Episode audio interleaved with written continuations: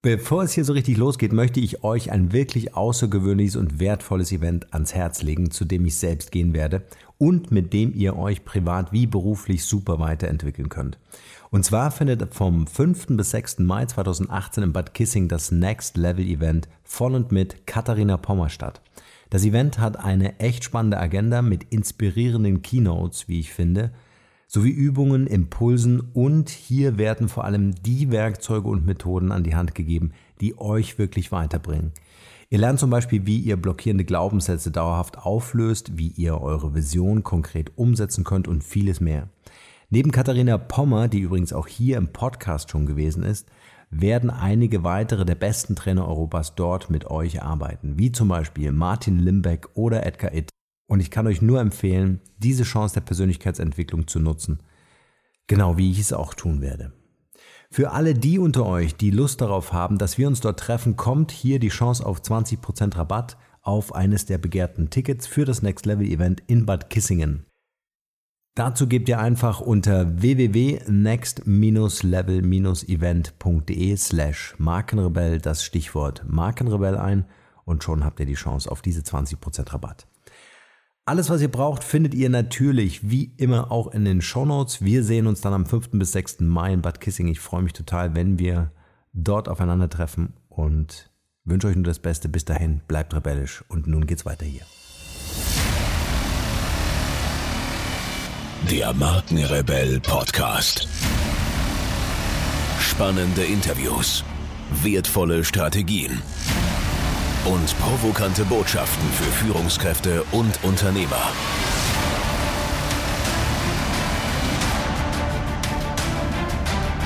Stell dich den Herausforderungen der Digitalisierung und setze als Marke ein Zeichen. Von und mit Markenrebell Norman Glaser. Das beste Labor ist das Leben. Jeder Bewohner der als erste Welt definierten Hemisphäre ist im Besitz einer klar definierten, behördlich attestierten Identität. Diese besteht aus Name, Adresse und Geburtsdatum. Um diese Identität zu belegen, tragen eben jene Bewohner ein Dokument mit sich herum, das sie nach Aufforderung vorlegen müssen, um zum Beispiel ein Hotelzimmer belegen zu können, und damit der Gläubiger hier das Hotel im Falle von Nichtzahlung oder Beschädigung von Hotelutensilien den Benutzer ins Regress nehmen kann. Dagegen können bald drei Milliarden in Armut lebende Menschen die simple Frage nach ihrer Identität bereits analog nicht beantworten. Was nicht daran liegt, dass sie nicht wüssten, wer sie sind und wie sie heißen, sondern daran, dass sie es schlicht nicht belegen können. Ihnen fehlen nämlich schlicht die behördlichen Atteste. Gerade solchen Unbedarften gegenüber besteht ein moralischer Imperativ. Vor allem sie sollten in Zukunft von Datensicherheit profitieren dürfen. Sie müssen vertrauen können.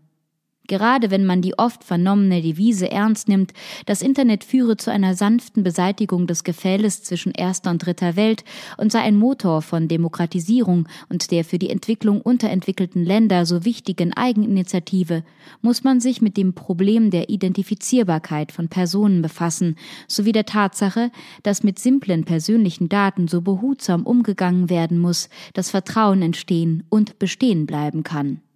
Unser eins sind derartige Probleme kaum bekannt.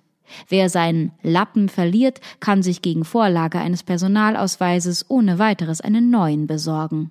Bei uns muss man sich sowieso für alles und jedes ausweisen können. Über Dokumente, die sich auf die persönliche Identität beziehen, hinaus gibt es bei uns solche, die bestimmte Qualifikationen belegen, wie zum Beispiel einen Beruf oder die Fähigkeit, ein bestimmtes Fahrzeug zu führen. Außerdem gibt es Dokumente wie Bankkarten, deren Originaldaten beim Kreditinstitut niedergelegt sind, Mitgliedsausweise von Sportvereinen, Kaninchenzüchtervereinen, politischen Parteien, Studentenausweise und so weiter. Dafür springen uns die Probleme, die der Missbrauch von Daten verursachen kann, täglich an. Die Hauptursache für den Missbrauch mit Personendaten ist deren mangelnde Fälschungs- und Diebstahlsicherheit.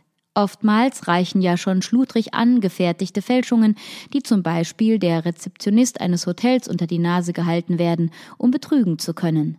Und wer würde schon einen seriös und solvent wirkenden Gast abweisen wollen, der behauptet, Mitarbeiter eines großen Unternehmens zu sein? Zu groß die Gefahr einer Rufschädigung. Noch viel schwieriger als im analogen Leben gestaltet sich die Nachvollziehbarkeit von Identitätsangaben im unendlichen Ozean des World Wide Web. Wer hier Transaktionen tätigt, hat über die traditionellen kaufmännischen Risiken und Unwägbarkeiten hinaus mit Komplikationen zu tun, die ohne weiteres geeignet sind, die altbackenen Vorstellungen von Treu und Glauben ein für allemal zu zertrümmern.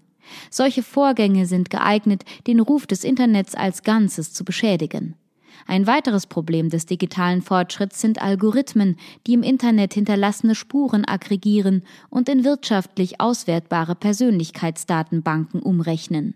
Angesichts der Tatsache, dass das Internet nicht nur in digital entwickelten Ländern absolut unverzichtbar ist, will man in irgendeiner Weise am Geschäftsleben und der digitalen Community teilnehmen, sind die derzeit herrschenden Zustände ziemlich unerträglich.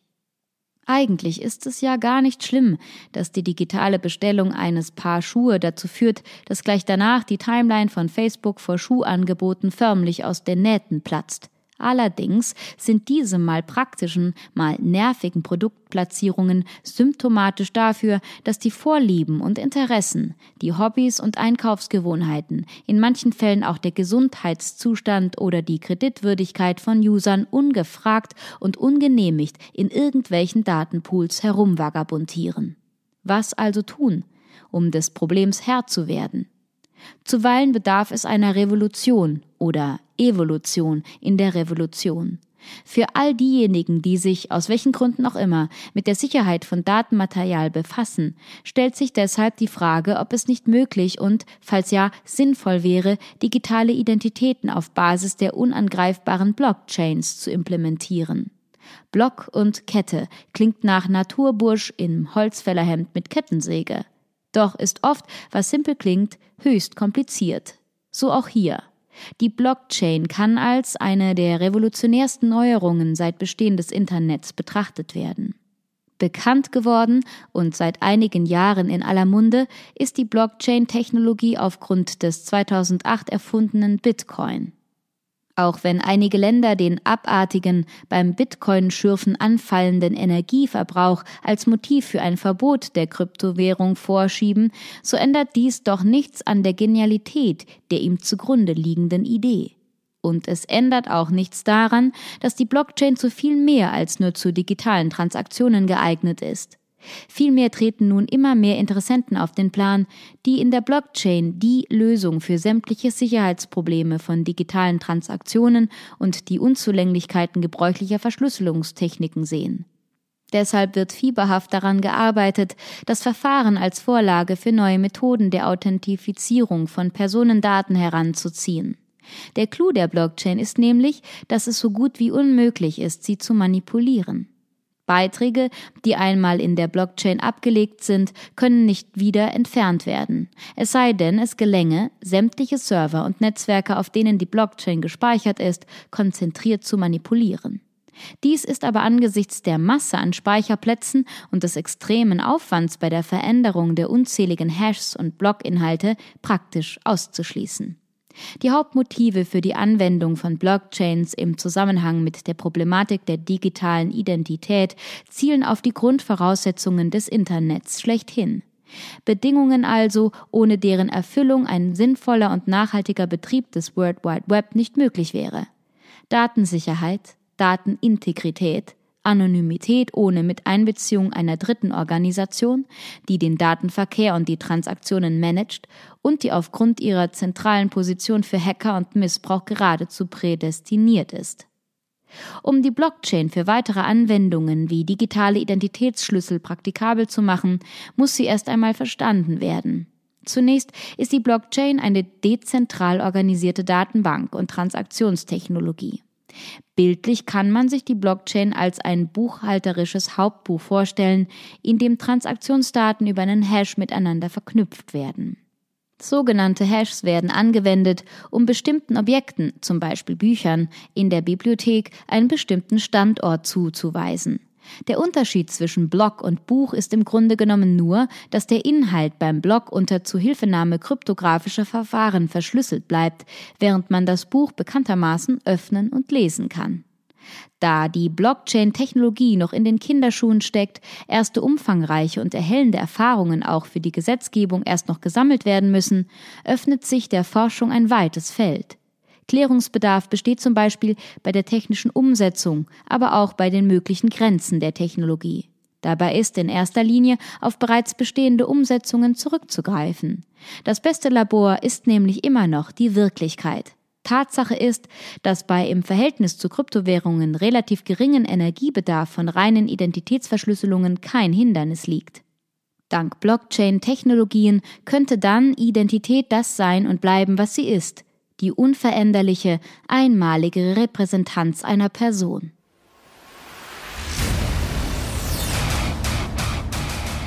Hier noch eine wichtige Info für alle die unter euch, die sich mit dem normalen E-Mail-Newsletter nicht zufrieden geben können, die noch ein paar Deep Dives vertragen können und zusätzlich eine wertvolle Content-Lieferung auf ihr Smartphone für clever halten. Den empfehle ich unbedingt unseren neuen und vor allem kostenlosen Messenger-Service.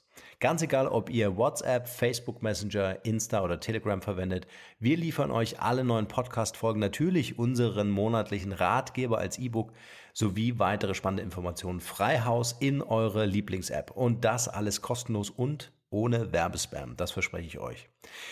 Geht dafür einfach auf unsere Website www.markenrebell.de und klickt im Menü oben auf den Punkt Service. Probiert es einfach mal aus. Es ist kinderleicht und seid gespannt, was hier in den kommenden Wochen so alles abgeht.